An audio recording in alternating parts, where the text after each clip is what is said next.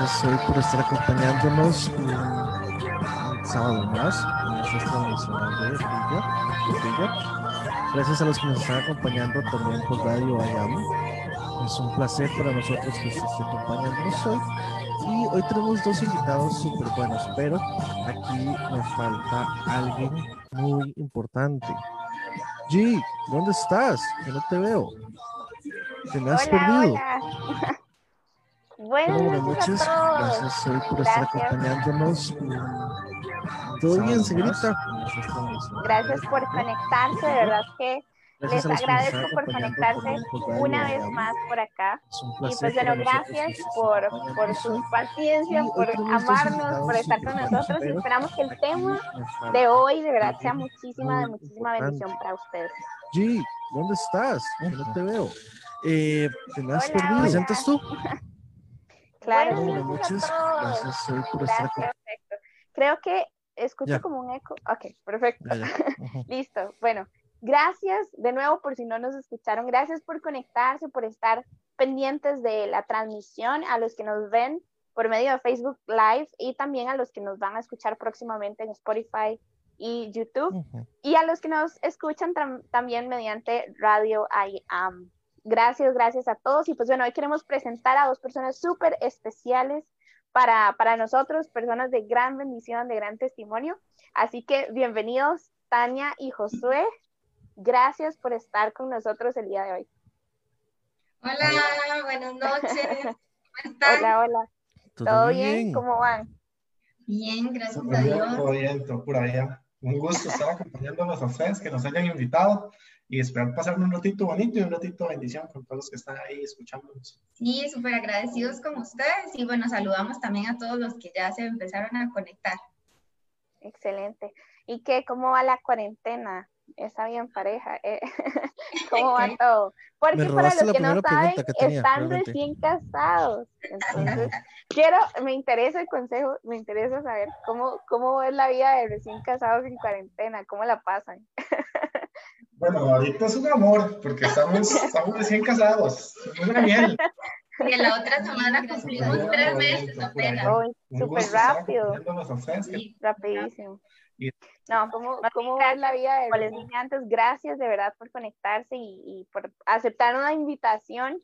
Y de verdad, bueno, eh, como dijo Tania, esa frase se me pegó de Tania, ese tema de hoy se las trae porque es un tema que, bueno, a veces eh, se evita muchísimo, ¿verdad? Hablar de esto, pero creo que es un tema que si se maneja con la o de la forma correcta, es de muchísima bendición para nosotros, bueno, como hijos de Dios.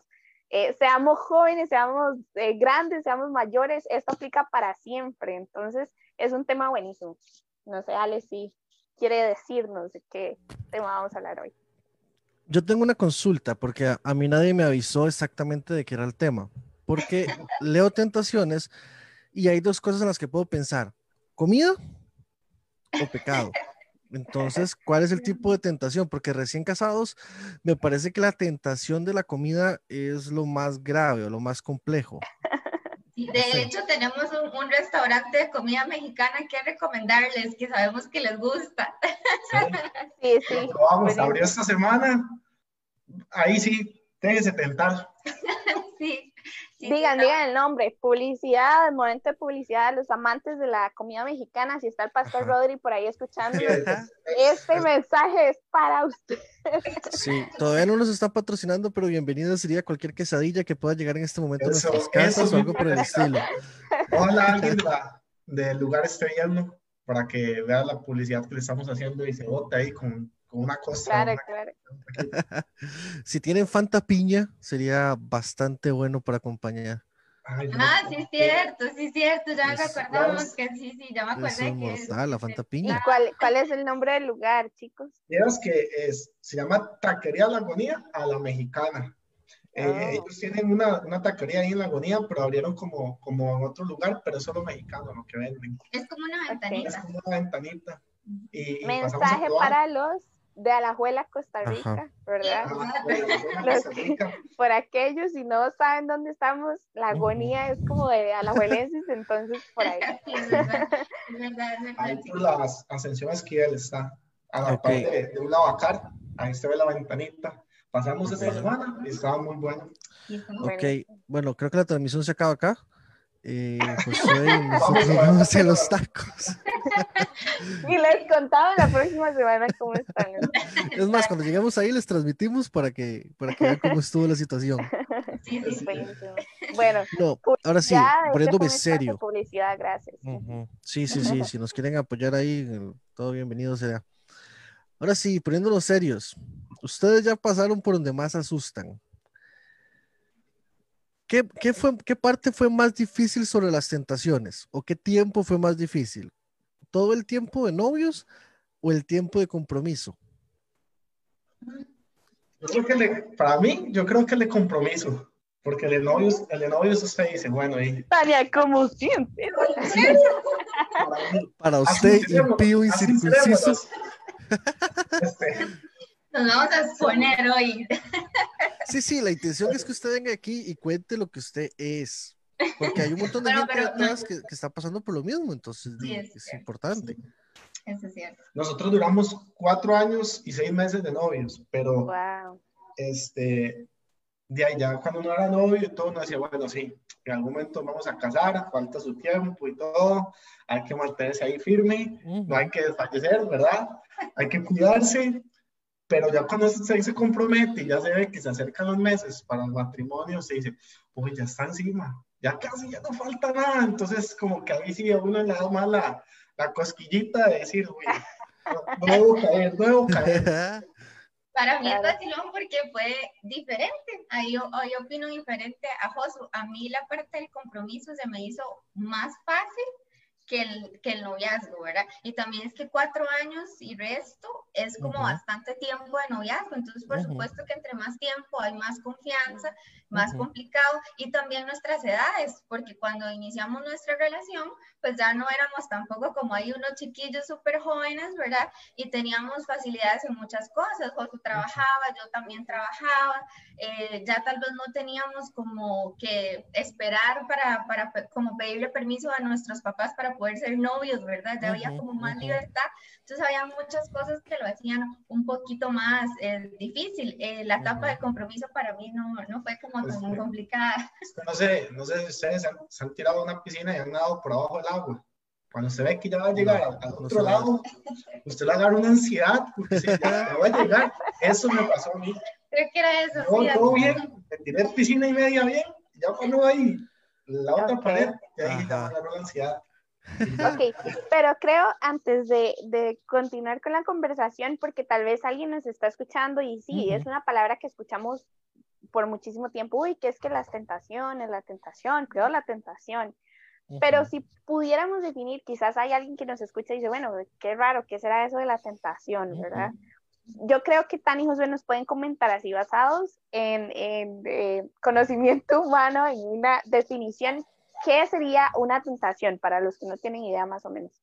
Claro, bueno, nosotros este, buscamos así, ¿verdad? Como una definición de la tentación como tal, y dice que la tentación es el impulso que induce el deseo de algo, que eso puede ser una persona, una cosa, una circunstancia o cualquier otro tipo de estímulo, pero que nos induce a hacer algo. A desear algo. A desear algo. Buenísimo. Yo tengo algo que agregar a esa definición y me gustó muchísimo.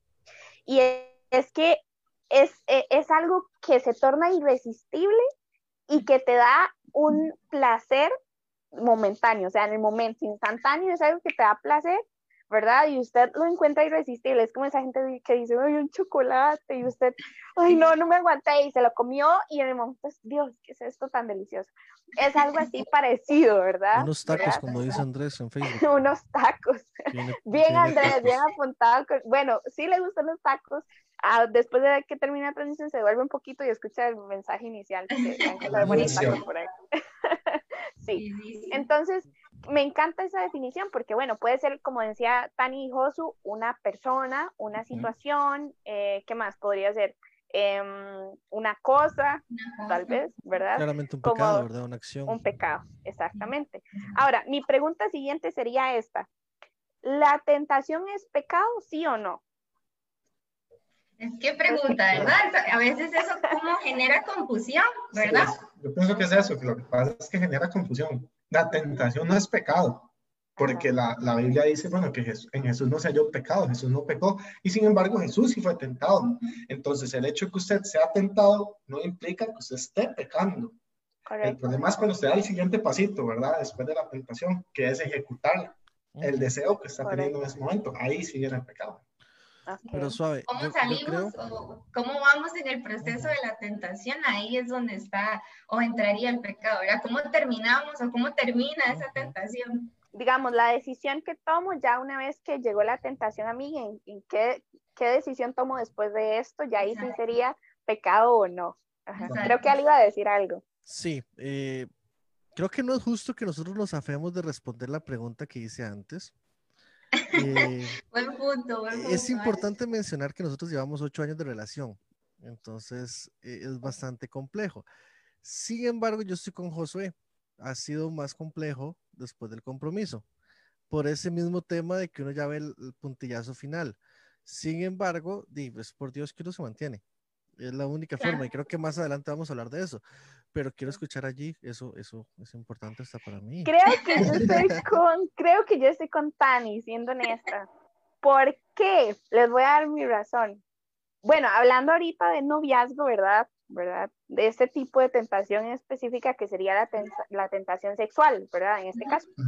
Eh, creo que el tener ya una fecha establecida, un, ¿verdad? Un ya es, ya sé cuándo va a pasar, cuándo voy a, estar en esta situación, cuándo va a llegar la fecha tan esperada, creo que le hace tener uno un poquito más de paz y decir, bueno, sí, será en esta fecha, pero cuando uno no sabe cuánto falta, cuánto viene, uno es como, vienen las tentaciones y somos humanos, también alguien dirá, uy, qué pecadora tan, qué pecadora diré, y todos esos cuatro pecadores que están ahí, ¿qué les pasa? Pero vamos a esta pregunta que acabamos de responder. La tentación no es pecado.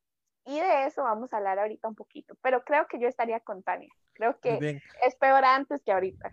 Sí, es que ese es mi punto. Por eso, por eso quería que los, los cuatro contestáramos el tema, porque creo que lo que vamos a hablar tal vez pueda llegar a sonar a que somos perfectos o algo por el estilo. Y no, quiero sentar el precedente de que somos igual de tentados que cualquiera, igual de pecadores que cualquiera, y no venimos aquí con la varita mágica de cuál es la solución, sino simplemente venimos a compartir lo que nos ha ayudado a nosotros hasta ahorita, por ejemplo, que Jire siga siendo virgen a pesar de todo.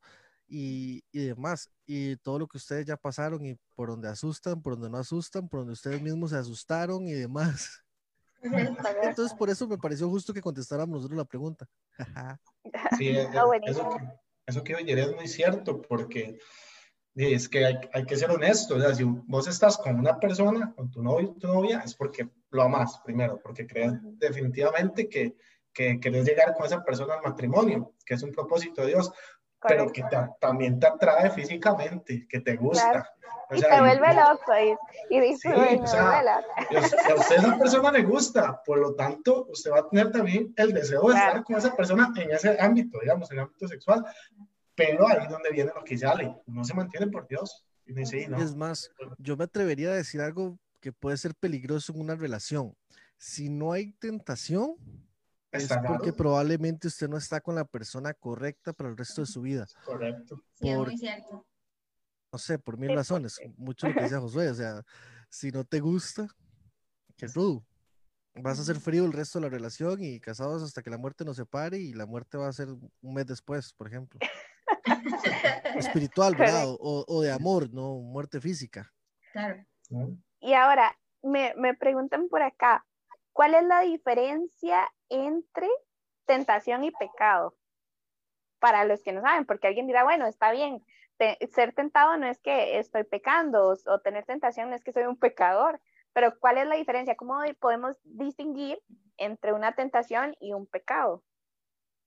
claro, bueno, el pecado es cuando cedimos a esa tentación, ¿verdad? Cuando no, no pudimos y, el proceso o la decisión, como decía G Ale antes, terminó pues en pecado, terminó en, haciendo eh, eso a lo que fuimos tentados, ¿verdad? Correcto a la ejecución de la tentación. A la ejecución de la tentación. A llevarla a cabo. Ahí ya, ya Caí. Sí, si nos están escuchando, esto aplica para muchísimas tentaciones, no solamente la sexual, ¿verdad? Ahí, ahí me gustaba mucho algo que leí y es que hay pecados que es como decía Tani, que es cuando ya eh, desagradamos a Dios con la decisión que estamos eh, tomando, con nuestra eh, actitud, porque hay, hay pecados que son internos y hay pecados que son externos como categoría. ¿Cuáles pueden ser pecados internos? Em, no sé, el egoísmo, el odio, em, ¿qué más? La ira, el rencor. En la Biblia se hace una lista de este tipo de cosas y hay pecados externos que puede ser que la fornicación, el homicidio, el robar, ¿verdad? Todas las cosas que nacen de nuestro corazón, como el odiar a alguien, es pecado, el mentir. Pero hay también cosas externas. Entonces, la diferencia entre tentación y pecado es cómo, eh, o no sé, cuál sería la decisión. Por ejemplo, pongamos un ejemplo muy básico. Eh, no sé, que su papá tiene por ahí una platilla guardada y usted la está viendo un poquillo feo, ¿verdad? Entonces viene la tentación y nos imaginamos un bichito aquí rojo y un bichito aquí blanco, ¿verdad? El ángel y el diablillo. Es así, justo así, así sucede, ¿verdad? Entonces viene ese pensamiento como en las caricaturas, eh, que le salía a Tom y a Jerry, le salía a Tom eh, un, un gatito malo que se comiera el ratón, ¿verdad? Igualito. Entonces es así, ¿verdad?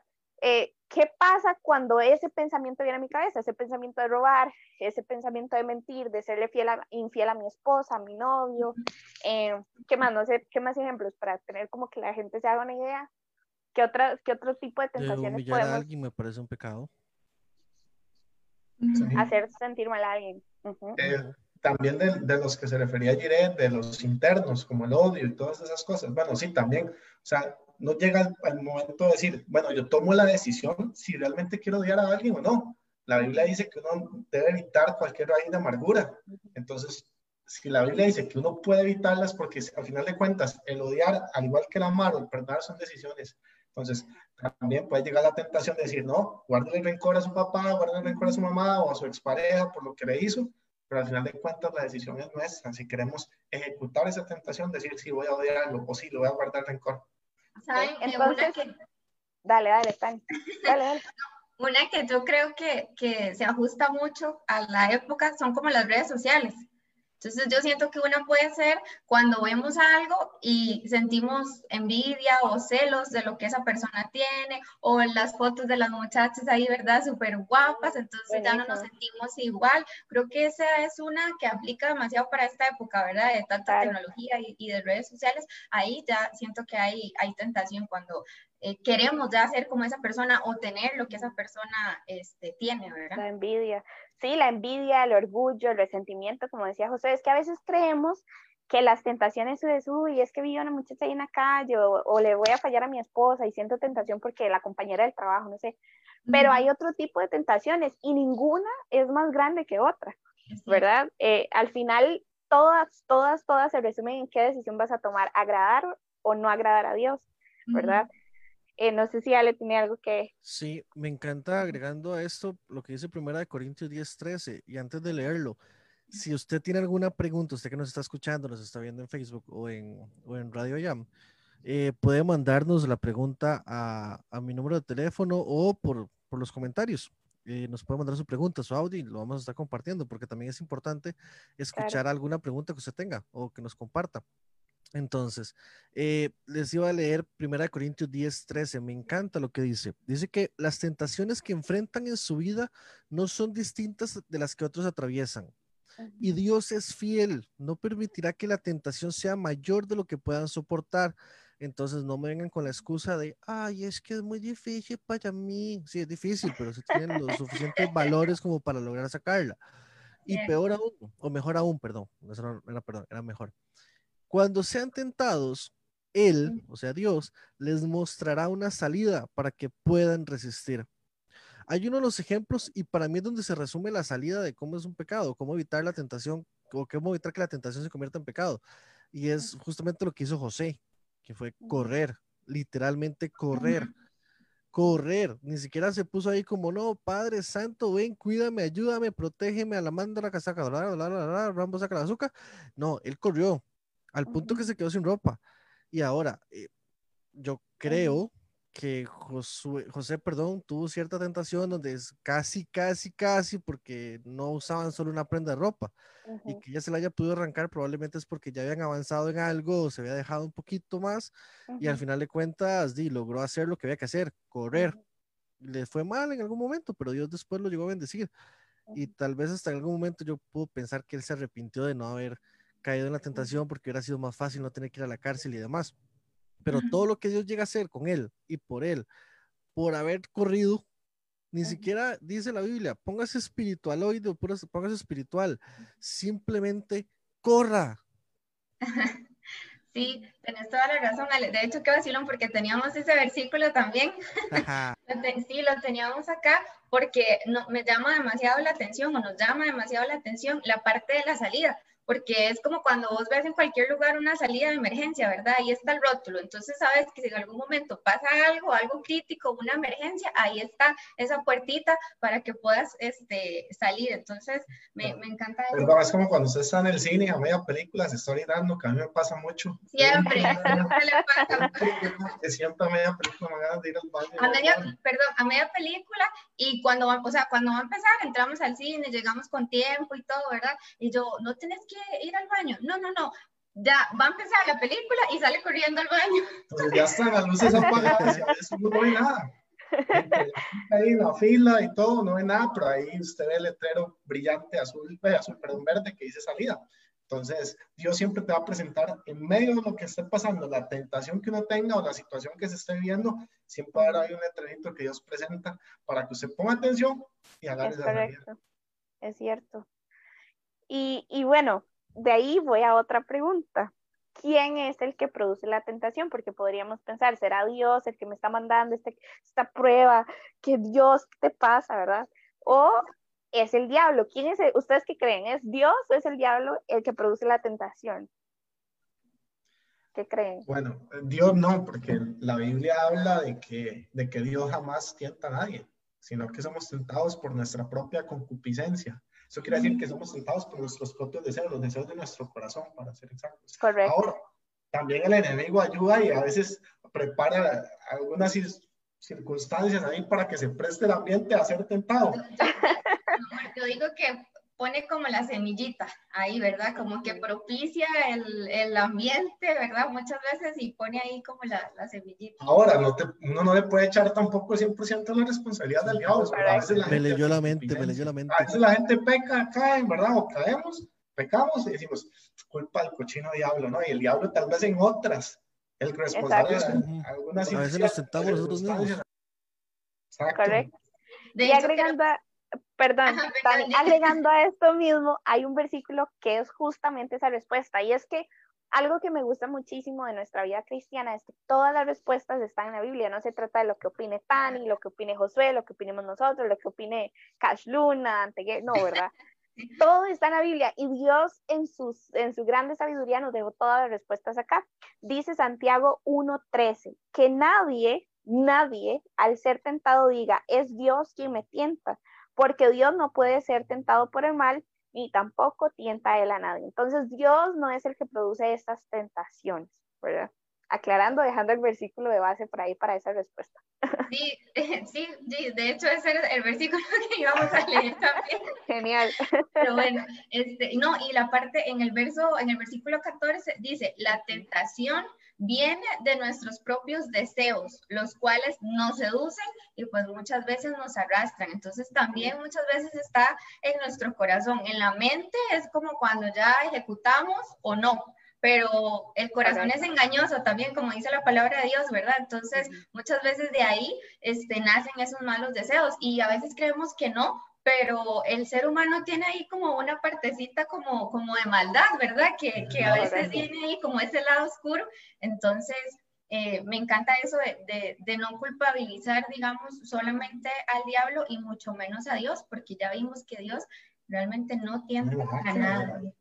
Ahora, agregando esto que dice Tania, digamos, de que, de que a veces son nuestros deseos, esto claramente es porque, ¿verdad? Adán y Eva tuvieron un problema por ahí al inicio de todo esto, ¿verdad? Y en nosotros pues hay algo de pecado, ¿verdad? Cuando Jesús hizo su gran obra en la cruz, vino a romper con eso que nosotros tenemos, pero igual seguimos siendo humanos, es nuestra naturaleza humana, ¿verdad? Y siempre será pues fallarle a Dios, ¿verdad? Eh, obviamente que la carne nos gusta muchísimo más que lo que el Espíritu Santo quiere que nosotros, nosotros hagamos. Ahora, voy a otra pregunta, agregándolo a esto. ¿Sería normal entonces que yo como hijo de Dios sufra tentaciones o no es normal? Claro. Cuando Jesús Tengo un versículo que puede contestar eso, a ayudar a contestar con eso que nosotros tenemos, pero igual si está escuchando algo por ahí la naturaleza humana. Eh, siempre será pues fallar a Dios, ¿verdad? Eh, obviamente que la carne está escuchando doble. Más no, sí, nosotros también te escuchamos doble. Perdón, yo creo que ya. ¿Qué, les decía que iba a robarme un versículo que nos mandó el pastor Rodri para contestar esa pregunta, que nos puede ayudar, que es Hebreos 4.15, que probablemente también se lo voy a copiar a Tania y a, y a Josu. Porque no tenemos un sumo sacerdote que no pueda, que no pueda compadecerse de nuestras debilidades, sino uno que fue tentado en todo según nuestra semejanza, pero sin pecado. Era lo que decía Josu temprano. Me parece que si el mismo Jesús fue tentado, resume el hecho que no es pecado ser tentado. ¿Y qué más podemos pedir nosotros, tan humanos, tan normales, tan sencillos, como para decir, no, no vamos a pecar, va a ser fácil? Si para él fue difícil. Y perdón, quería adelantarme y robarme ese versículo yo.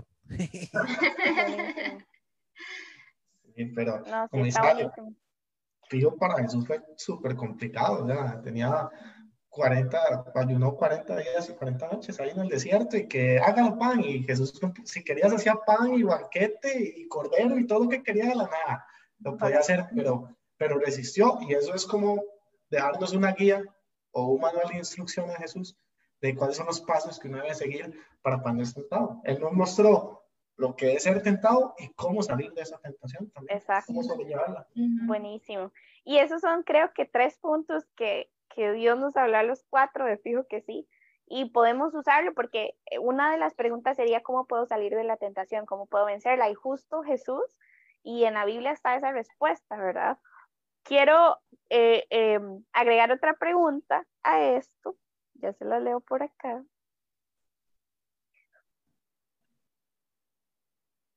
Vamos a ver. Perfecto. La siguiente sería, ¿qué hago si me enfrento recurrentemente a la misma tentación? Porque digamos, quizás podríamos pensar que un día, no sé, se me ocurrió mentir y otro día, em, no sé, se me ocurrió mirar algo que no debía, ¿verdad? Y otro día, no sé, pero ¿qué pasa y día tras día, noche tras noche, cuando estamos en la cama acostados, viene la misma tentación. ¿Cómo hago para, para sobrellevar esto, verdad? Necesito buscar ayuda. ¿Cuáles serían sus consejos si yo les dijera a ustedes, bueno, chicos, es que la verdad, cada vez que yo estoy en, en mi cama en la noche, me dan ganas de ver páginas que no son adecuadas. Siento, ¿verdad? Que ya sería como algo que podemos distinguir que es muy recurrente. Entonces, ¿cómo manejaríamos esa situación? ¿Ustedes qué aconsejarían? Bueno, yo creo que el primer paso de todo es reconocer que uno tiene un problema, ¿verdad? Que, que algo está sucediendo que no está bien y que uno necesita ayuda. Entonces, cuando ya usted tiene eso claro, el siguiente paso yo creo que es quitarse la vergüenza y buscar, siempre va a haber alguien de confianza, algún amigo, amiga, el papá, alguna ayuda en la iglesia, los pastores o algo así, al que uno pueda recurrir, que uno sepa que es una persona de confianza, que, que no va a andar contando lo que uno le cuente, este, que sepa apoyarlo, que le dé un buen consejo.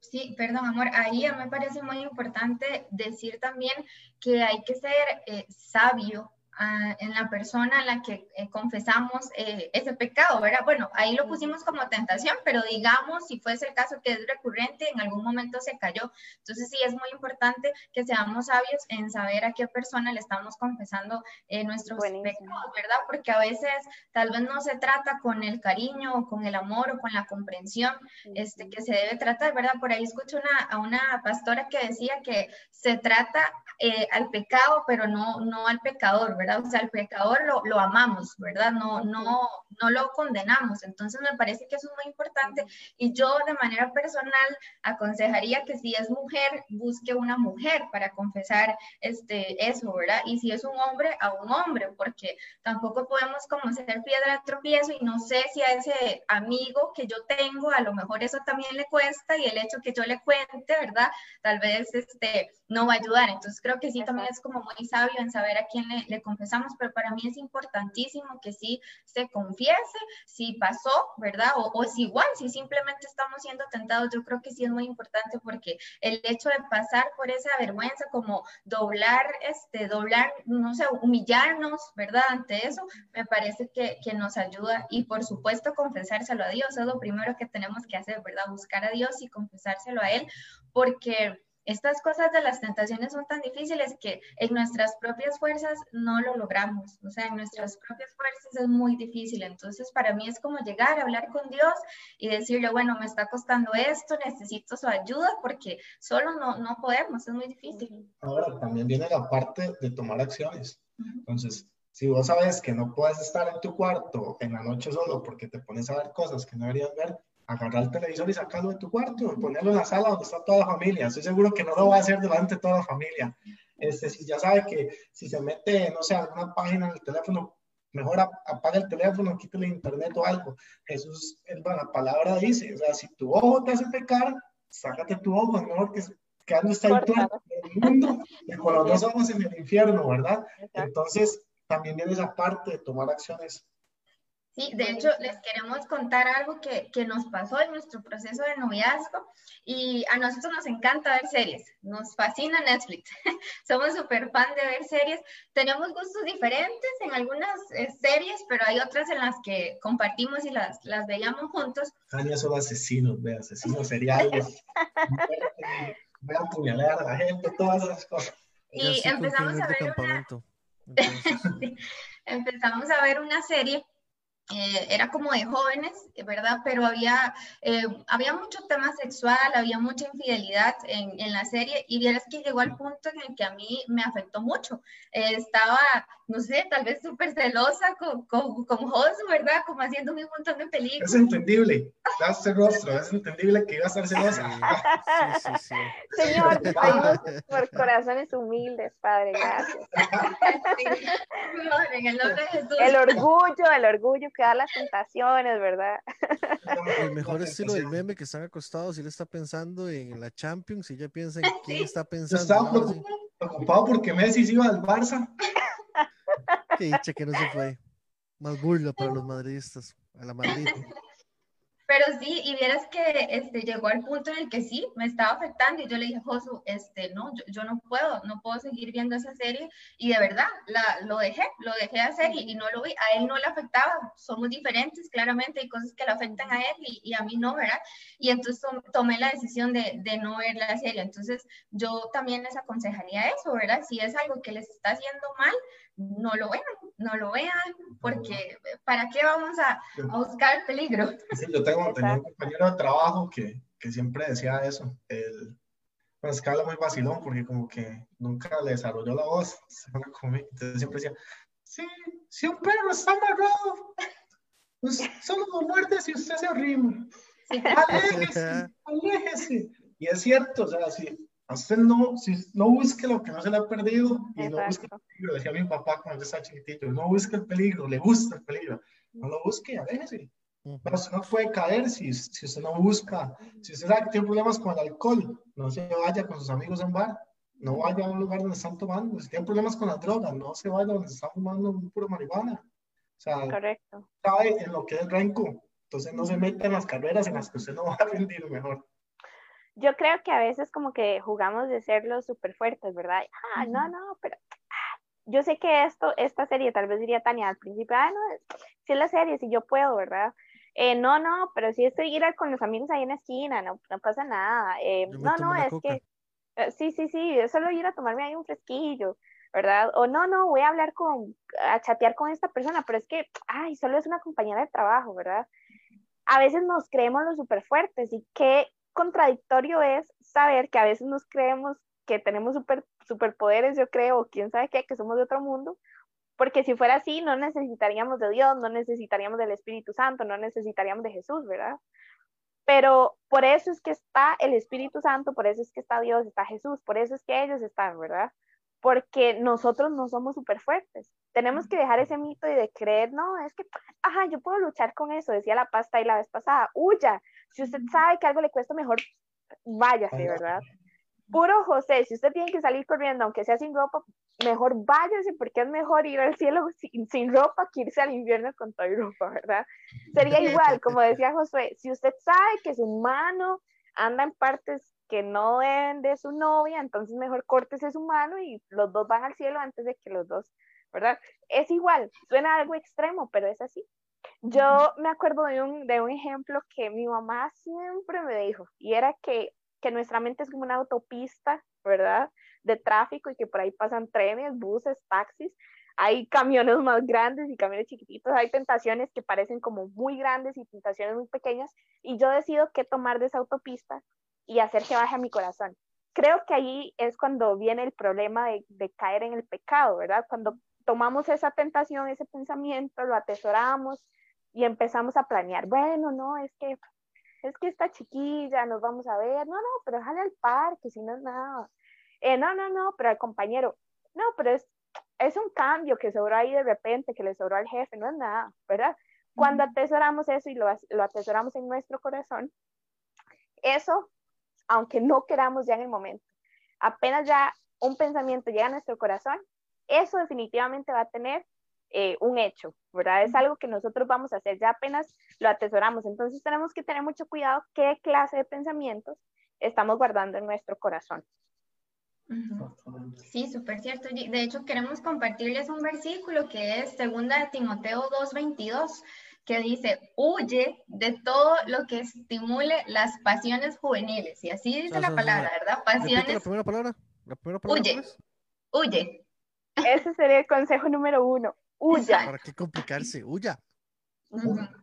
Dice, en cambio, sigue la vida recta, la fidelidad, el amor y la paz. Disfruta del compañerismo de los que invocan al Señor con un corazón puro. Entonces, también me parece que es muy importante dos cosas. Uno, el hecho de nuestras convicciones, ¿verdad? No ceder, ¿verdad? Con lo, lo que ya nosotros pensamos, ajá, nuestros fundamentos y eh, también ayuda mucho el tener eh, amigos, ¿verdad? Que también lo acompañen a uno en ese proceso. Ayer, eh, creo que en el live de Dani, Tony y Pau, Paula comentaba que cuando estaba en el colegio prácticamente solo tuvo una mejor amiga, porque la mayoría de las muchachas en ese momento, ella sabía que la podían influenciar a hacer cosas que pues ella no quería, ¿verdad? Entonces, siento que también es muy importante, obviamente podemos ser amigos de todo el mundo, ¿verdad? Pero sí eh, tener también como esos amigos cercanos que, que nos ayuden en esos momentos que son difíciles para nosotros. perdón, perdón, Josu, antes de que continúes, un comentario quiero agregar por acá. Kaylin Castillo, un saludo, dice, como me dijo mi abuela una vez, la prefiero mal quebrada en el cielo que completita en el infierno. Buenísimo. Listo, José, era un paréntesis. sí, No, lo que siempre es importante rodearse de, de personas que, que, aporten algo a la, a la, vida de uno, ¿verdad? Como decía Tania, no hay que hacer distinción. se puede tener amigos de cualquier clase, cualquier tipo, que se, en cualquier círculo social, pero siempre tener personas que estén cerca, que también eh, tengan o compartan algunas convicciones que tenemos para que nos apoyen cuando es necesario, como les decía al inicio, buscar un consejo, saber a quién puede uno acudir en un momento así y que, que lo ayuden y nos aporten. Jesús en, eh, creo que se cayó. ¿Nos escuchan? ¿Nos escuchan? Sí, sí, sí. Sí, sí, sí. ¿Ustedes me escuchan? Yo sí, perdón. como que se había caído el internet. sí, Jesús le pide, le pide un día a los discípulos que oren, que se mantengan despiertos, que oren para que no haya tentación y no eran ni 10 minutos y ya estaban roncando, ¿verdad? Entonces también es importante saber que hay gente que, que también ora por uno, que lo está apoyando, que, que está ahí. Por eso es bueno también eh, amistades que compartan las mismas convicciones que nosotros. Es cierto. O amistades que por lo menos tengan la capacidad de ayudarte a levantar, que tal vez no sean igual o tal vez no estén en el mismo nivel, por decir alguna palabra, pero que te ayuden a llegar a un nivel mayor no buscar a gente que más bien te puede hacer retroceder, porque como, como a veces se hablan cuando a una muchachita le gusta a un inconverso, por ejemplo, alguien que no cree en Dios. Yo lo voy a convertir, yo lo voy a hacer que crea en Dios. Mentira, eso no pasa. Termina ella no. creyendo en Dios. Igual va a pasar con esto. Si es alguien que no está muy fiel en Dios o, o si es alguien que también le gusta robar de alguna forma o, o como rayo sea, si usted va a salir con alguien que tiene más experiencia en robar, probablemente te va a enseñar a robar mejor. Para que no lo descubran. Ajá, no, nunca te va a ayudar a decir, man, no, no robes. Mejor trabaja en esto extra. Pégate Uber Eats, por ejemplo, y deja de estar robando. La plata te va a rendir el doble de lo que te estaba rindiendo antes por estar de ladrón. Y de más áreas, ¿verdad? O sea, vamos a este ejemplo. Otra cosa que, que vi, y digamos, está Jenny Phillips en el chat de la iglesia, nos comentó algo que yo tenía el versículo apuntado.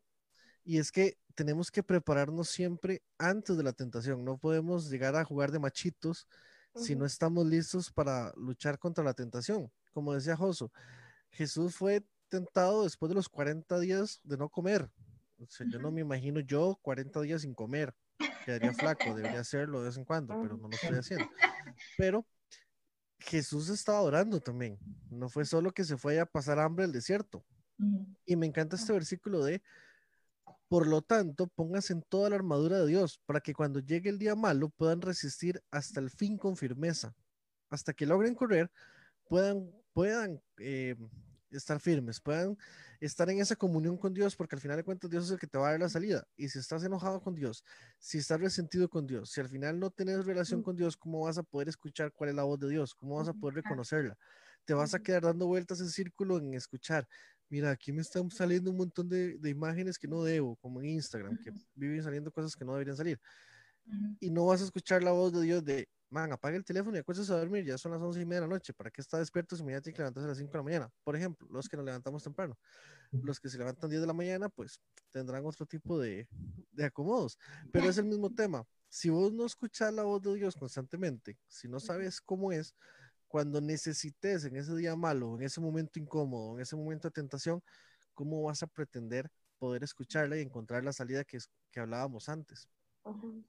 Creo que a veces caemos en ese error de, de uno, siento que es la vergüenza, ¿verdad? Porque el, el, enemigo lo que, o el diablo, nos ataca por ese lado, uy, no, es que yo, uno de los consejos que nos daban tan hijos es buscar ayuda, si usted sabe, bueno, primero huya, corra, pero si usted sabe que ya es algo recurrente y es algo que le cuesta mucho, es, sería bueno buscar ayuda, personas de, de su confianza, ¿verdad? Entonces, ¿qué es lo que pasa? Que nos llega esa vergüenza, uy, no, pero es que si yo le cuento al pastor, pero es que si le cuento a mi mamá, si le cuento a mi amigo, ¿qué va a pensar de mí? ¿Qué va a pensar, verdad? O se van Siento a que, de mí. Exactamente. Entonces, primero que todo, eh, es romper con eso, o sea, nadie es perfecto, nadie es perfecto, todos tenemos nuestras tentaciones, quizás no en las mismas áreas, pero al final todos somos tentados, porque el propósito de esas tentaciones es alejarnos de, de, la vida eterna, de lo que Dios tiene para nosotros. El diablo quiere que le fallemos a Dios, ¿verdad? Entonces creo que primero sería como quitarse esa vergüenza, decir, no, reconozco mi error, soy humilde, necesito ayuda, no puedo hacerlo solo. Y para eso somos un cuerpo en Cristo, ¿verdad? No para humillar, no para juzgar, no para... Y creo que eso sería un buen consejo eh, para muchos de nosotros me encanta un versículo que dice Gálatas 6.1, hermanos, si alguien es sorprendido en pecados, yo le pondría, si alguien tiene alguna tentación, ustedes que son espirituales deben restaurarlo con una actitud humilde, pero cuídese cada uno porque también puede ser tentado, ¿verdad? Qué fácil sería decir para mí, uy, qué pecador, qué pecador Josué, que, que no sé qué y no sé cuánto, y me lo contó, y Dios, llévatelo al infierno porque él no merece tu gloria, ¿verdad? No sé, yo qué sé. Y me creo mejor que él, ¿verdad? Pero ¿qué problema es eso? Nos dice la Biblia, si alguien te llega a contar que está pasando por una situación difícil, seamos humildes y, y amemos a esa persona por, por lo que es, ¿verdad? Porque es un hijo o hija de Dios. Y al final restaurar es lo que importa. Y pues bueno, quería agregar también por acá, de segundo punto, que a veces creemos que Dios nos juzga por estas cosas y tenemos como ese miedo de decir, uy, no, es que Dios no me ama y es que Dios, no sé, Dios tiene vergüenza de mí, ya yo no soy su hijo. Pero hay un versículo que me encanta en Salmo 133 que dice, si errores fuera lo que tú vigilas, oh Jehová, ¿quién podría estar de pie? y qué, chiva esto, ¿verdad? Qué chiva decir, eh, Dios, si, si Dios viera nuestros errores, ¿quién de nosotros estaría acá? Si Dios se fijara en lo malo que tenemos, ¿cuántos de nosotros estaríamos acá? Nadie, ¿verdad? Porque al final es por su gracia. Y justo esto, creo que, que la salida es recordar esto, que hay una gracia presente, ¿verdad? Por medio de lo que hizo Jesús en la cruz. Y eso es al final lo que nos aparta del pecado, su gracia, ¿verdad? Y, y que sin Jesús no lo podríamos vencer. Sí, yo creo que ese es el secreto, lo que hizo Jesús en la cruz.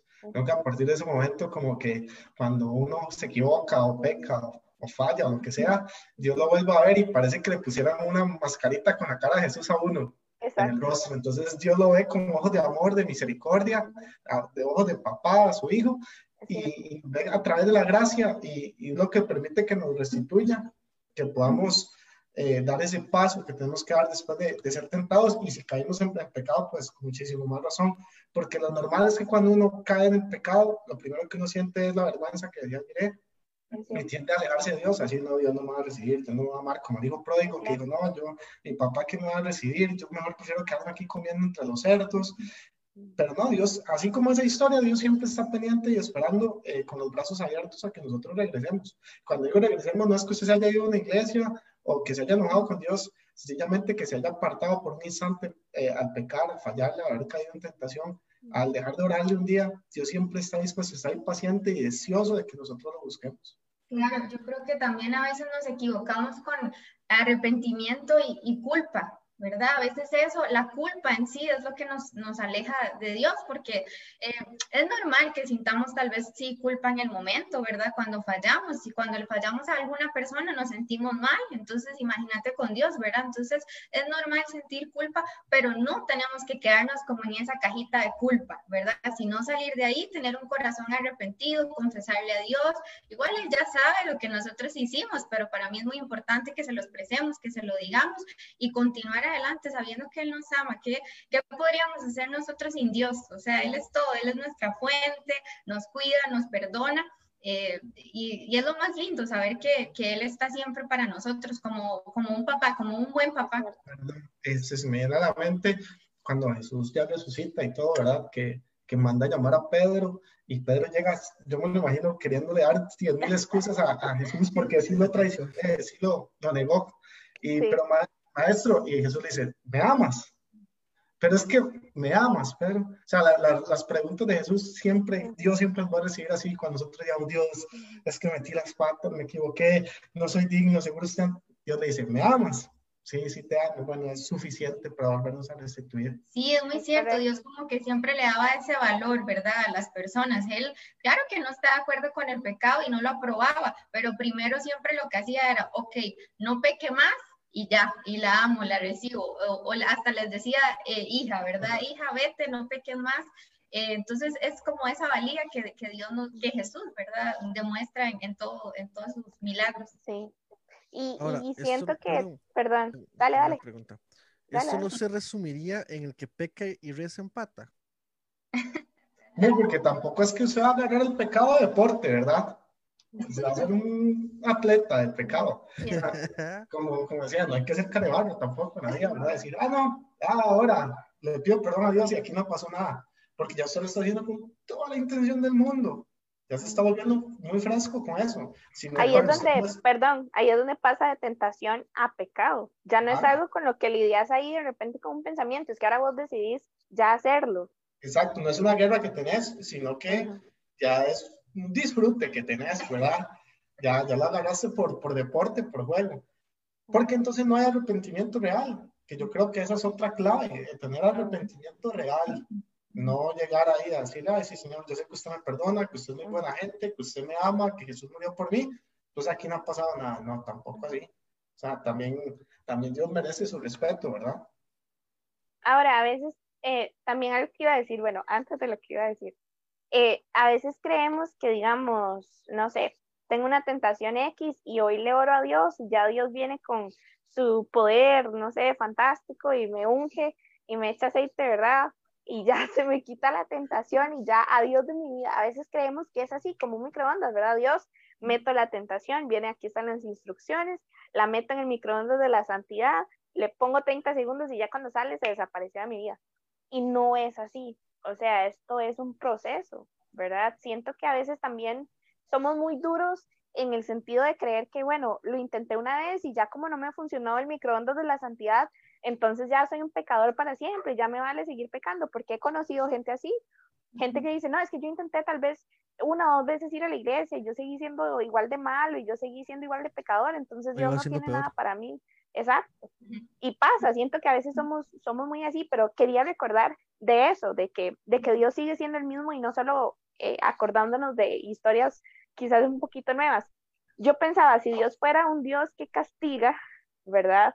Yo, yo siendo Dios, les soy honesta, cuando Eva metió la pata y Adán metió la pata, yo digo, no, la verdad es que aquí los voy quitando y hago esto nuevo porque si no se van a pasear en toda la humanidad, ¿verdad? Yo lo hubiera hecho así, ¿verdad? Yo digo, no, mejor aquí, ya que son solo dos, mejor voy a, voy a quitarlos, vayan a dormir para siempre, ¿verdad? Y voy a hacer una, una, una Eva nuevos.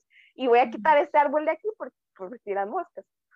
Pero Dios no es así, Dios en ese momento que eran solo dos personas y no 100 mil millones de no sé cuántos que habemos en el mundo, pudo haberlo hecho y no, lo que hizo fue, bueno, se escondieron, sí, fallaron, sí, y ay, qué pena. Esto va a tener sus consecuencias y eso es algo que a veces no recordamos, ¿verdad? La tentación hecha una realidad, hecha pecado, tiene sus consecuencias. Y así justo fue con, con Adán y Eva, ¿verdad? Y, y, ¿qué hizo Dios? Bueno, no, la verdad es que ya que metieron la pata, aquí es haciéndole ropa, Espíritu Santo, hagámosle ropa a esta gente, ¿verdad? Porque no pueden andar así.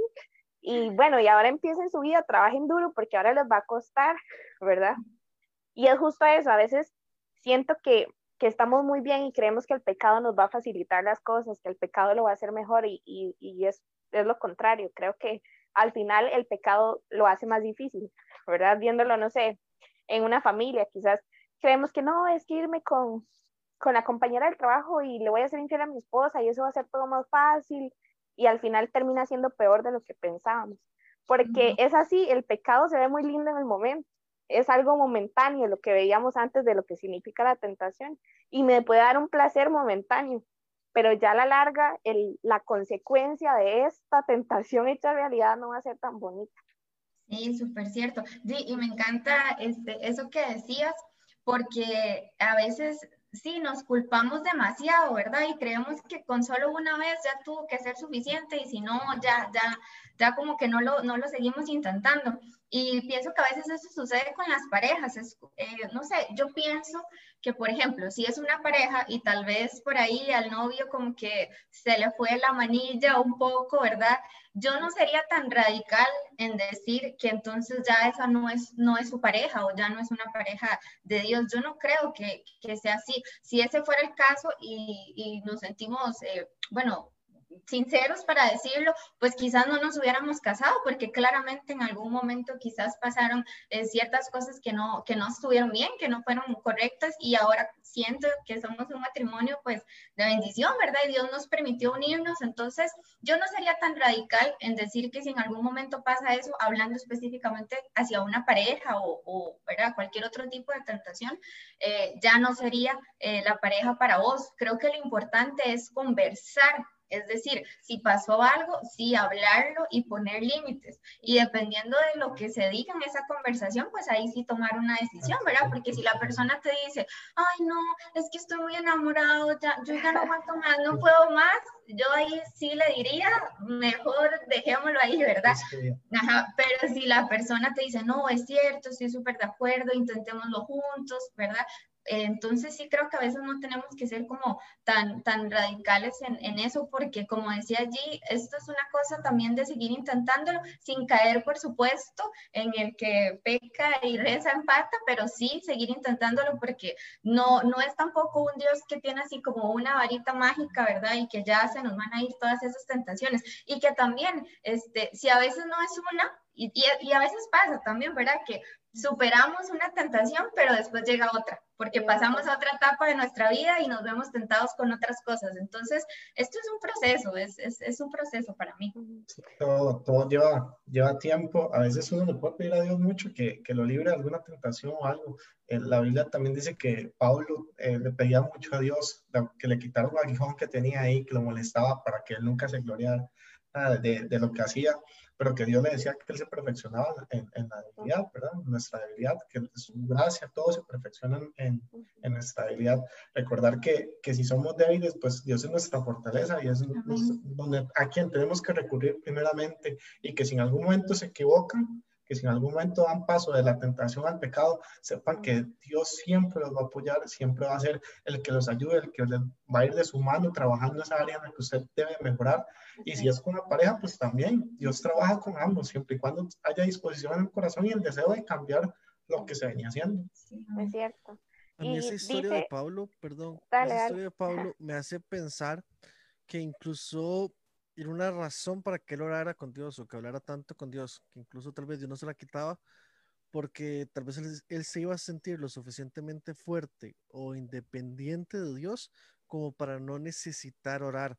Y tal vez esa tentación o ese aguijón o lo que rayos fuera, que nunca sabremos hasta que lleguemos al cielo y podamos preguntar, era una de las razones por las que tal vez el mismo Pablo más se sentía tan vulnerable y tan necesitado de Dios y por eso tal vez no se la quitaba porque él podía decir, gracias a esta tentación o a este aguijón, como lo dice la Biblia, este viene a cada rato a hablar conmigo. Este siempre se acuerda de mí por esta pequeña situación o por este pequeño detalle.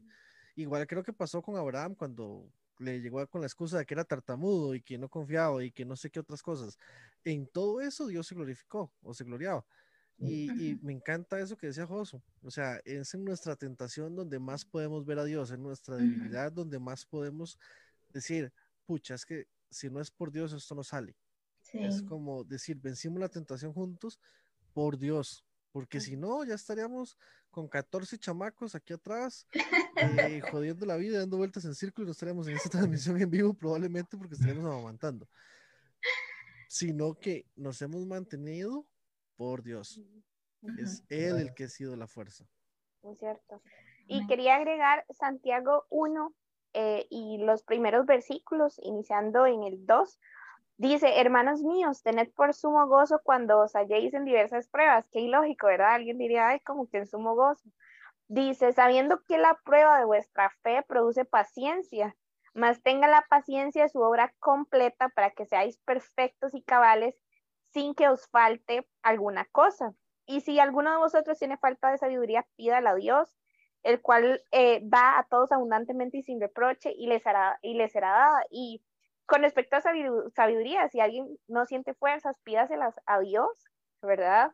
Y Él le va a dar las fuerzas. Si usted sabe que hay algo con lo que usted no puede lidiar y usted dice, ay Dios, pídale a Dios la fuerza para, para vencer la tentación. Justa esa es la salida de la que se hablaba en ese versículo. Jesús es la única salida para poder salir de esto, ¿verdad? Y todas estas pruebas al final producen constancia y yo lo vería así, las, perdón, las tentaciones y sea así que a veces hemos fallado o no hemos fallado, al final eso debe producir en nosotros aún muchísimo más amor y muchísimo más grande entendimiento de lo que significa la gracia para nosotros, porque cuando uno tal vez tiene una tentación y falla, uno puede decir, no, es que Dios es súper misericordioso, porque si fuera por las veces que le hemos fallado, al final no estaríamos acá, ¿verdad? Sino que es chiva poder saber que, que este versículo de que a los hijos de Dios todo, todo le, les ayuda bien, también aplica para eso, ¿verdad? De que aún incluso las tentaciones que no son producidas por Dios y que no vienen del cielo como una bendición, al final nos pueden acercar muchísimo más a Dios. Y me encantaba eso que decían José y, Ale, porque es cierto, una tentación me puede acercar más a Dios. Y yo creo que es como este juego de la, del mecatito, no sé cómo se llama, donde hay una, una, bolita en el centro y el nudo, eh, ambos equipos lo jalan, ¿verdad? Y el nudo cuando pase la línea, ese es el equipo que, que gana. Yo creo que sería algo así, ¿verdad? La santidad versus la tentación están como ahí en esa línea de, de, bueno, si va a ser pecado o si voy a vivir en santidad. Pero es un estira y encoge, no es que vamos a estar siempre bien, hay días en los que tal vez nos encontremos más débiles, pero ese sería el momento donde podemos correr a Dios y decirle, Dios, me falta hoy un poquito de fuerza, necesito que me ayudes con esto porque no me siento bien hoy, no me siento fuerte. Y también recurrir, como decíamos antes, a personas que nos ayuden y decir, mira, te tengo confianza, hoy no me siento bien con esto, me está pasando esto y esto otro, y al final es buscar ayuda, hacer equipo. Sí, súper cierto. Y qué bonito también, ¿verdad? Después de, de pasar por esa prueba o, o, de esa tentación y salir este, victoriosos, qué lindo, porque eso fijo nos hace sentir pues también súper orgullosos de nosotros, ¿verdad? Como que lo logramos. Entonces, eh, junto con Jesús, por supuesto, pero, pero muy bonito, o sea, qué lindo ese sentimiento también cuando, cuando lo logramos. Sí, eso quería preguntarles también a ustedes, ya que, ya que pasaron la zona de terror, digamos, ya que se pasaron que ya, ya nada, a ver, no, no, no, no, esta frase está mal. Ya muchas cosas dejaron de ser tentación y ahora las pueden disfrutar bajo la bendición de Dios. ¿Qué tan rico fue eh, o qué tan chiva fue pasar esa etapa? Sentir que ya muchísimas tentaciones desaparecían y, no sé, me imagino que hay otro montón que no eran relativas con esto, pero que igual se fueron solo porque ya ahora están en una bendición diferente o en un nivel diferente con Dios. Ah, es un alivio, vale. es lo más lindo. Ya, ya se relaja, es como quitarse un peso de encima. Y la gracias a Dios, porque y ahora tener la libertad que trae consigo estar en el orden de Dios es chivísimo. Usted lo disfruta eh, y ya tiene la tranquilidad y la paz de que está bien y que es agradable delante de los ojos de Dios. Sí, que no le está fallando a Dios, ¿verdad? Yo creo que mucho también se trata de, disfrutar las etapas y los procesos. Yo veía la semana pasada a los muchachos que, que estaban solteros y, y, me encantaba verlos porque ellos como que, o sea, eh, lo mostraban con alegría la soltería, ¿no? Como muchas veces pasa, ¿verdad? Que hay como frustración. sí, ellos como que mostraban la alegría de, disfrutar la soltería. Entonces, para mí se trata de eso, de no brincarnos etapas. Es tan lindo vivir también la parte del noviazgo, el compromiso, como están Alex, es una etapa preciosa. Yo me acuerdo que todo el mundo nos decía, o parejas nos decían, disfrútelo, es preciosa, es una etapa hermosa. Y el matrimonio ni para qué yo creo que a veces, eh, eh, no sé, yo lo veo como cuando uno compra algo y viene como con un manual de instrucciones, ¿verdad? Que los ticos casi nunca uh, vemos ese manual de instrucciones, ¿verdad? No saben mal las cosas. Sabe, sabe, una pregunta, ¿qué es un manual de instrucciones para empezar? Porque... Sí, sí, yo lo Soy una extra. Sí, nadie lo usa, ¿verdad? Y, y a veces uno lo arma y sobran partes. No se necesita. Usted dice, no, esas cartas no se necesitan, ¿verdad? Pero la persona que las hizo o que hizo es, esa, ese instrumento o lo que sea, esa cosa, ¿verdad? Hizo y tenía esas partes por algo. Entonces creo que a veces cuando em, nos saltamos esas etapas nos perdemos de detallitos, de cositas bonitas, ¿verdad? Dejamos esas piezas ahí afuera y tal vez estamos con el miedo de que no sabemos si era una pieza importante o que en cualquier momento eso se joda, ¿verdad? Se desarme. Sí, es cierto. ¿Sabe por qué? Y era por la piecita que usted se brincó, que no puso. Sí, entonces, ¿para qué? ¿Para qué? Mejor llevamos todo por procesos, por etapas, es de lo más lindo. Yo creo que en un live de G eh, escuché que lo comparaba también con el juego de Jenga. Me parece súper lindo también verlo así, ¿verdad? O sea, tenemos que tener como ese fundamento en Jesús e ir viviendo todo por etapas. Para mí lo más bonito son, son las etapas, porque en cada etapa usted descubre cosas nuevas. Nosotros ahora ya casados hemos descubierto cosas nuevas, este, cosas lindas y esa paz y esa tranquilidad que da el saber que estamos en el orden de Dios, para mí es de lo más precioso. es que las cosas de Dios traen paz, exactamente. Traen paz. Buenísimo. Igual podía disfrutar cosas que no estaban permitidas en el noviazgo, pero no le iban a traer paz sabía que le estaba fallando a Dios. Que entonces, el estar en el orden de Dios y hacer las cosas bien, te trae una paz increíble y disfrutas un montón más las cosas. Sí.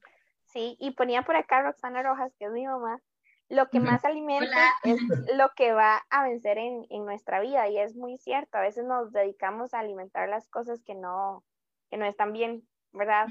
Y, y, es lo que hablábamos al principio, a veces hay, esto es toda una decisión, o sea, todo se trata de decisiones y ahí es donde viene el libre albedrío. Eh, cualquiera creería que, que, Dios le pone a uno el decir que sí o no, y no es así, Dios nos da ese, ese poder de decidir, ¿verdad? ¿Qué es lo que queremos hacer? Ajá, exactamente. Entonces, eh, eh, me gusta muchísimo eso, porque a veces nos dedicamos a alimentar las cosas que no están bien, dedicamos más tiempo a alimentar las malas amistades que me llevan a tomar malas decisiones, que alimentar cosas positivas que sí me lleven pues a tomar buenas decisiones y eso, eso me gustó muchísimo. Saludos por ahí a Paula que dice hola chiquillos, Paula Mora. Sadie Alfaro que dice, tentaciones siempre están en nuestra vida, solo permanecer en Cristo logramos resistir. Con Dios todo, sin Dios nada. Y eso me encanta, está buenísimo también. Y, hola Pau, a todos.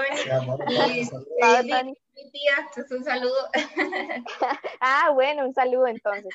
Y, y no sé, como una pregunta súper importante, ¿cómo, ¿cómo entonces puedo vencer la tentación? Porque sí, ya sé que es una tentación, ya sé, ¿verdad? Pero ¿cuáles serían esos pasos que yo puedo seguir aparte de huir? Pero si aparte de huir tengo que hacer otras cosas más, como tomar acciones que decía Josué, pero ¿qué tipo de cosas debo hacer para vencer la tentación? Cuando yo estoy frente a la tentación, ¿qué es lo que tengo que hacer?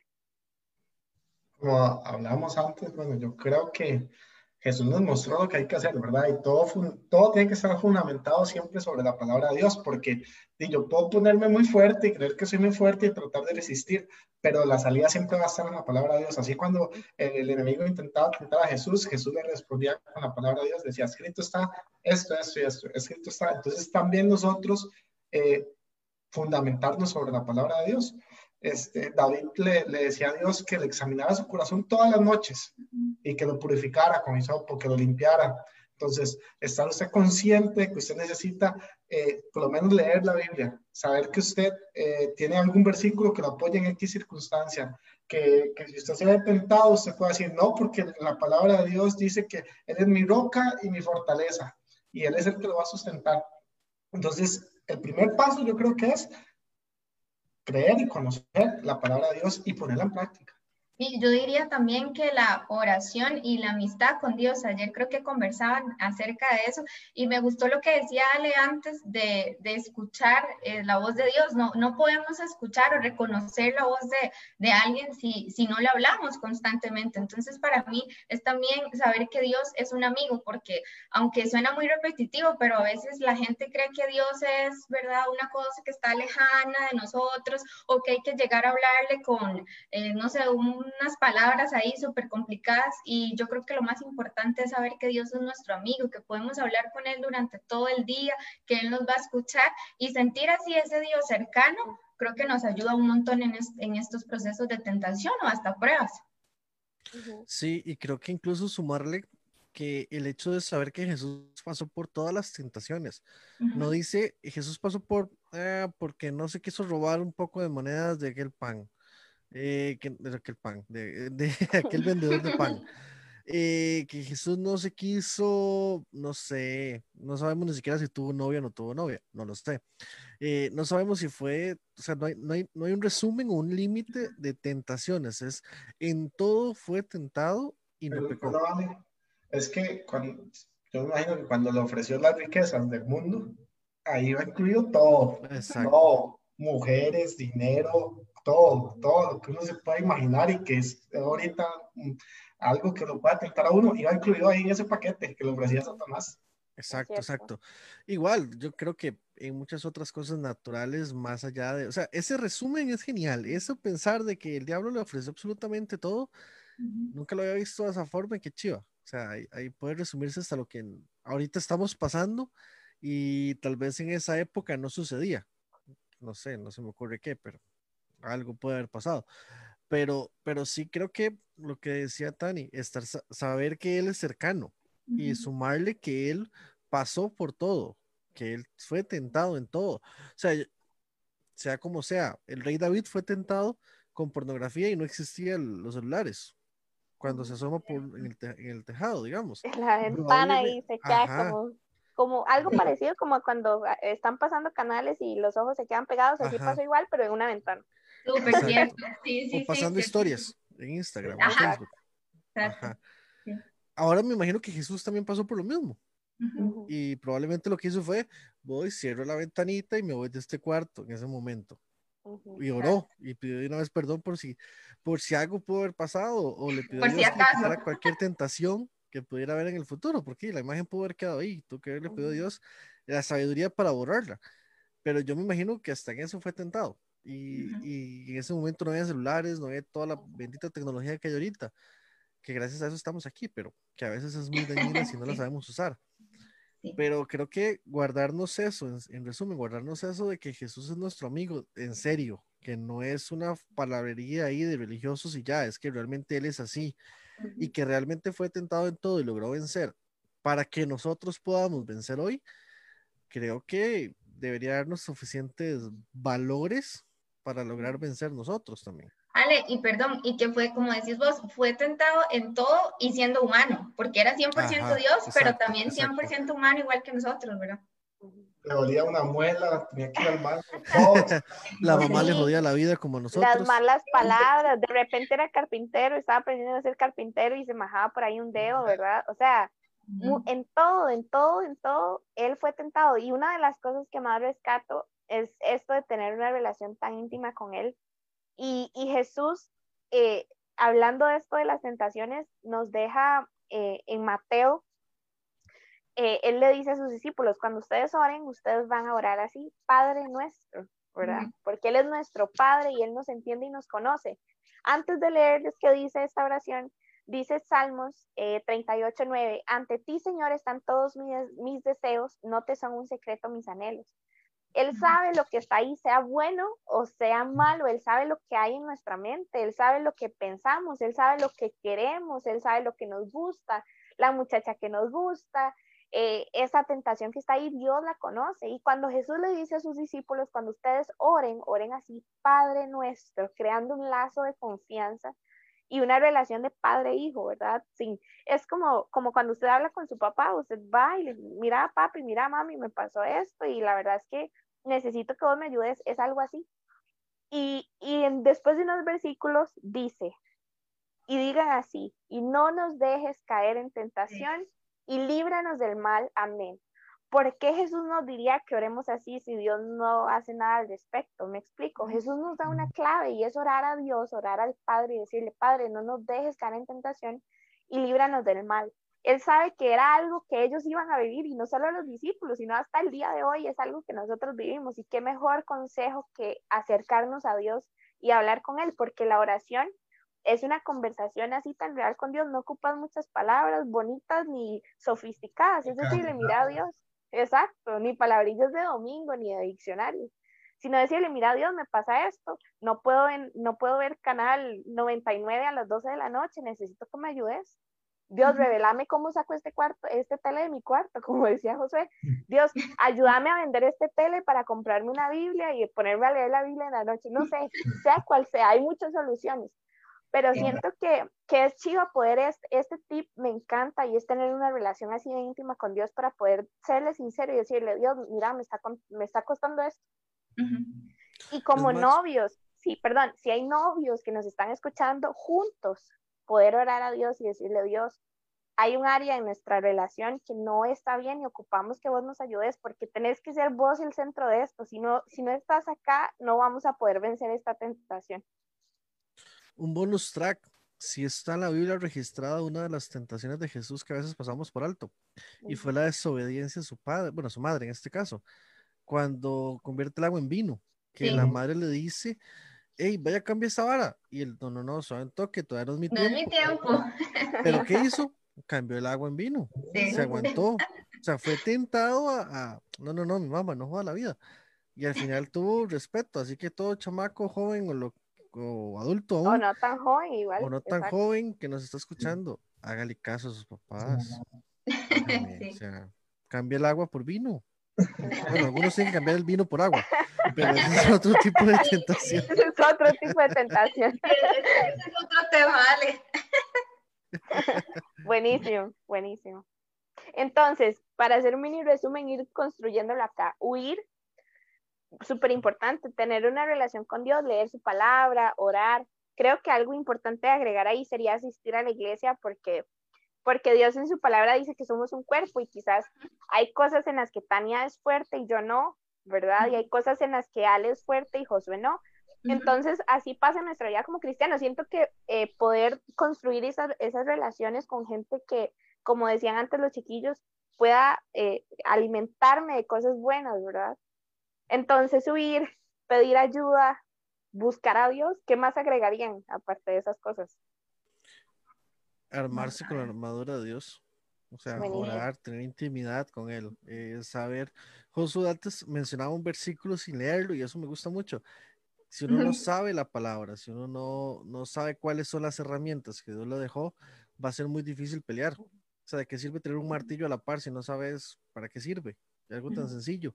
Y saberse la palabra o conocer los versículos o lo que Dios nos dejó dicho, me parece que también es muy, muy útil para esos momentos. En cosas prácticas, yo también creo que el ser intencional en hacer, porque esa es una palabra que escuchamos mucho, no sé, yo siento que se ha puesto de moda el ser intencional, este, pero creo que es hacerlo, no solamente decirlo, sino hacerlo en cosas prácticas, como ya decíamos, si empezaron a ver una serie y les afectó, no la vean. Si Instagram les afecta, tengan tiempos donde dejen Instagram, no, no lo utilicen. Eh, bueno, no hemos hablado del ayuno, eso también es bastante importante, ¿verdad? El ayuno me parece Jesús estaba en ayuno cuando fue tentado. Jesús estaba en ayuno cuando fue tentado, sí, entonces también el ayuno, eh, ¿qué más cosas prácticas? No sé, la música, por ejemplo, si hay alguna canción que la escuchan y los hace recordar algo que saben que no les hace bien. Alex. Cortavenas ahí, cortavenas, nada música cortavenas. No la escuchen, creo que es más, como también... Tengo una con la música. Me parece que cuando uno está tentado, o está a punto de caer o incluso está cayendo, cantar una alabanza, hijo, te mata cualquier inspiración de pecar. Así, facilito, facilito. Y la adoración, la alabanza, o sea, creo que es una súper herramienta. Entonces, creo que esas cositas prácticas pueden hacer una gran diferencia. Eh, llamar a, esa persona de confianza, vuelvo y repito, recomendaría que si es una mujer, sea con una mujer, pero llamar a, esa persona si, si es un momento en el que se sienten como muy débiles, ¿verdad? O a sus pastores, si asisten a una iglesia, creo que esas cositas pueden hacer una gran diferencia. son cosas pequeñas, sencillas, pero, que ya tentarlas todas, eh, ya te Claro, es como, siento que es como un ejercicio, ¿verdad? Es como una rutina de ejercicios, veámoslo algo así, ¿verdad? Eh, dice la Biblia que el diablo es como un león que anda rugiente y feroz. Un león feroz es un león hambriento. ¿Y quién se le pondría al frente a un león hambriento, verdad? Nadie. Y justo eso pasa, digamos, nuestra vida cristiana es una rutina de ejercicios y eso es todos los días, ¿verdad? Y leer la Biblia, congregarnos, estar en comunión con otras personas, eh, orar, ayunar, todas estas cosas al final, como dice Josué, se complementan, es como una receta, es una rutina que nos ayudan a fortalecernos, porque al final el diablo no te va a buscar cuando estás muy fuerte. Ay, sí, mentira que cuando estamos aquí full ayuno, orar, y aquí campamento, ¿verdad? Y no sé qué, no sé cuánto. Viene una, una tentación, digamos, después de un campamento, nos llega una tentación, no jodas, acuérdate que hoy en el campamento, en la mañana yo renuncié a todo y nos ponemos a llorar y Dios eres bueno, ¿verdad? Se viene caminando en el aire, se viene Exacto. Se viene espiritual y medio. Pero ya los dos meses que usted dejó de orar, que usted dejó de leer la Biblia, que usted dejó de hablar con Dios, que usted dejó de ir a la iglesia, eh, eh, ya no es lo mismo.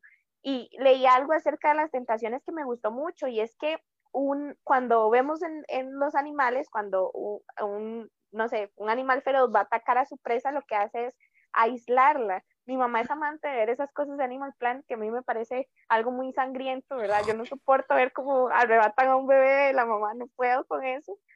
Pero, y lo pero es como una serie de terror tras eso. Exacto, y sale el, sale el bebecito, venado, ay, no, no puedo, no puedo. Pero digamos, es justo así, los leones lo que hacen es apartar al bebé de la mamá y apartarlo de la manada para poder atacarlo. Y justo eso es lo que hace el diablo con nosotros. De repente ya ni nos nace conectarnos, bueno, ahorita que no vamos a la iglesia, conectarnos a la transmisión. Y por allá el diablo ya nos deja que dejemos de hacer la Biblia, de leer la Biblia y de ayunar, de orar. Y al final cuando estamos solos es cuando viene el león y ¡paz! ¿Verdad? Somos presa fácil. Y, creo que tenemos como hijos de Dios dejar de ser presa fácil, ¿verdad? A veces por cualquier tontera es como que nos ponemos ahí frente al león y cómame, aquí soy, soy, soy tuyo, ¿verdad? Pero qué, qué, bueno es dejar de ser presa fácil y ponérsela difícil a ese, a ese leoncillo que anda por ahí, que al final y es cualquier cosilla. Sí, me gusta un montón ese ejemplo que utilizas con los animales porque la isla y también acecha a la presa, ¿verdad? Entonces tenemos que ser conscientes de eso.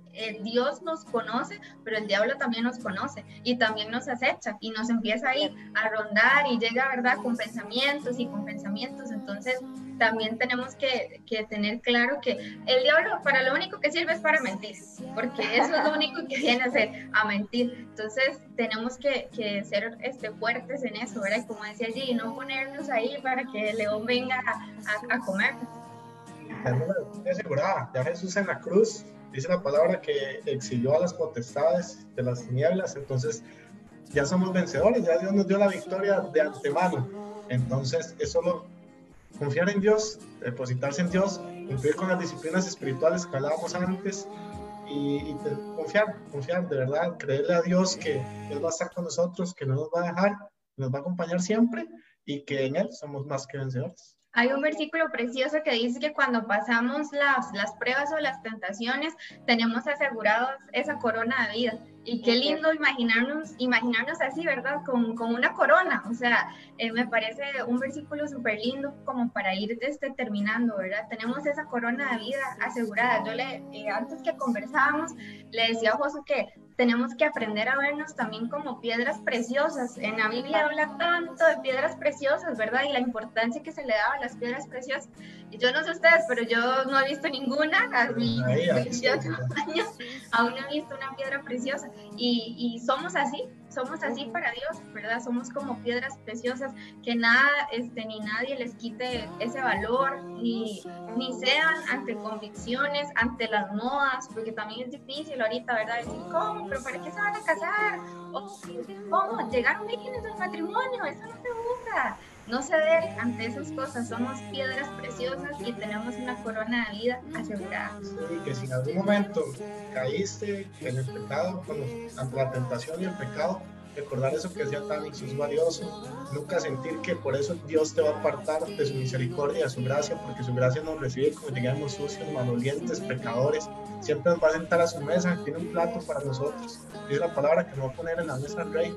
Entonces, confíen, ¿verdad? De que, de que Dios siempre no, no sé, la mesa del rey, porque a mí me encantaba como ver cuentos y esas cosas, y las mesas de, de, los reinos siempre son así largas, inmensas y llenas de comida, cosas que usted dice que son comidas que nunca ha visto, ¿verdad?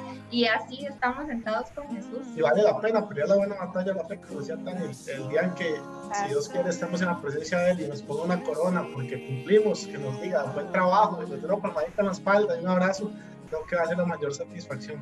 Estamos aquí de paso, aquí en la tierra, y mientras tanto, y tratar, tratar de luchar y seguir adelante y tratar de serle siempre fiel a Dios. Buenísimo. Yo, como final, a todas esas personas que nos están escuchando y tal vez dicen, uy, es que estoy luchando con eso, recordarte que Dios no nos juzga, que Dios nos ama y que su amor es más grande que nuestras imperfecciones y que Él se hace más fuerte justo en esas debilidades, ¿verdad? Al final somos débiles y en Él nos hacemos fuertes, como dice la Biblia, en Él somos fuertes. Entonces, recordar que Dios es, es, todo lo que necesitas para salir de esa, de esa prueba, de esa tentación. Y que quizás si, si te sentís mal, que está un poquito bien sentirnos mal de, de fallarle a Dios, al final la culpa no, no, es, no es nada de lo que de lo que tengas, no sé, que, que apoderarte o atesorar el corazón, porque Dios borra esa culpa como decía José antes, no es algo que debemos hacer como práctica, fallarle a Dios, pero sí fallamos, a veces intencional y a veces con toda la intención del mundo. Pero al final Dios es más grande y justo ese es el mensaje que queremos darle a ustedes. Saber qué son las tentaciones, cómo vencerlas, pero al final ser humildes y reconocer que Dios es todo lo que necesitamos. Yo lo resumiría en aproveche esa tentación, utilícela eh, úsela como un trampolín para subir de nivel espiritualmente, para conocer más a Dios, para conocer... Eh, una vez escuché una frase que decía, el Espíritu Santo es el consolador. ¿Cómo vamos a conocer al consolador si no necesitamos consuelo? Muchas veces la tentación nos va a llevar a, necesitar un consuelo, como dice allí, sentirse mal. Pero como, como vimos el caso con Pablo, sí, con Pablo, ¿verdad? Sí eh, incluso el de Dios a Pedro. Tener la necesidad de Dios fue lo, lo, que tal vez más lo acercó a él. El tener ese aguijón día a día que le recordaba, seguís siendo humano, seguís necesitando a Dios, era lo que tal vez lo llevó al nivel que lo llevó de ser uno de los mayores escritores del Nuevo Testamento. Y que muchas de nuestras intenciones, doctrinas o, enseñanzas estén basadas en lo que él enseñó, en lo que él aprendió de Dios y de Jesús, aún sin conocerle físicamente o sin tener un discipulado directo con él. Esa tentación tal vez lo llevó a, a meterse tanto con Dios para tratar de olvidarla o para tratar de vencerla, que terminó aprendiendo más de lo que que alguna vez pudo haber esperado. Entonces, si hoy estás tentado, si hoy vas a estar tentado en una, dos, tres, cuatro, cinco, seis, siete horas o en diez minutos o hace cinco minutos estás sentado y te topaste con esta transmisión, eh, aprovecha eso, aprovecha esa tentación, utilízala como ella te quiere utilizar a vos, utilizar la voz más bien para, para destruirla, para, para conocer más al Dios que tanto nos ama, que tanto nos quiere y tanto nos cuida y quizás esta transmisión es la respuesta o la salida que Dios promete darnos siempre.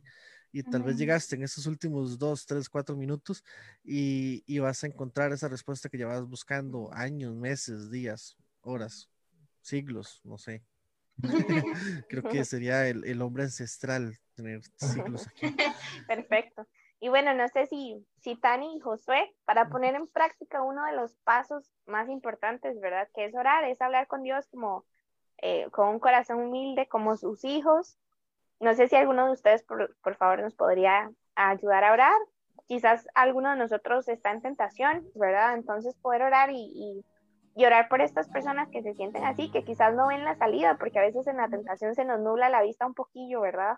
Entonces, que, que, Dios nos revele esa salida para poder vencer la tentación y al final usarla para, para darle la gloria a Él, que, que, ese pues es nuestro propósito. Amén. Claro, claro que sí.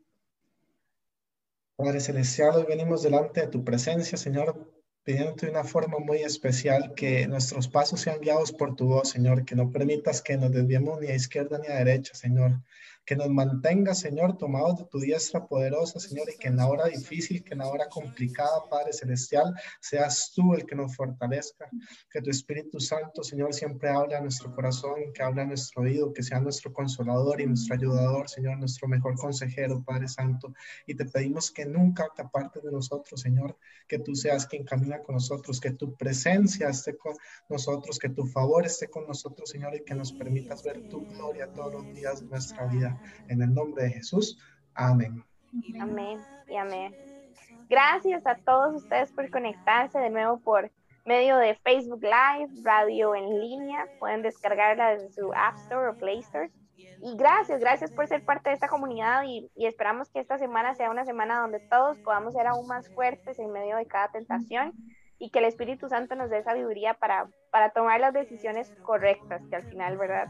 Sea, cortarnos la mano o botar el televisor, sea lo que tengamos que hacer. Yo, como decía José, vale la pena, por Dios, eh, todas esas decisiones buenas valen la pena. Gracias, gracias por conectarse, gracias Tani y Josué por estar acá, de verdad qué bendición poder tenerlos con nosotros y esperamos pues no sea la última vez.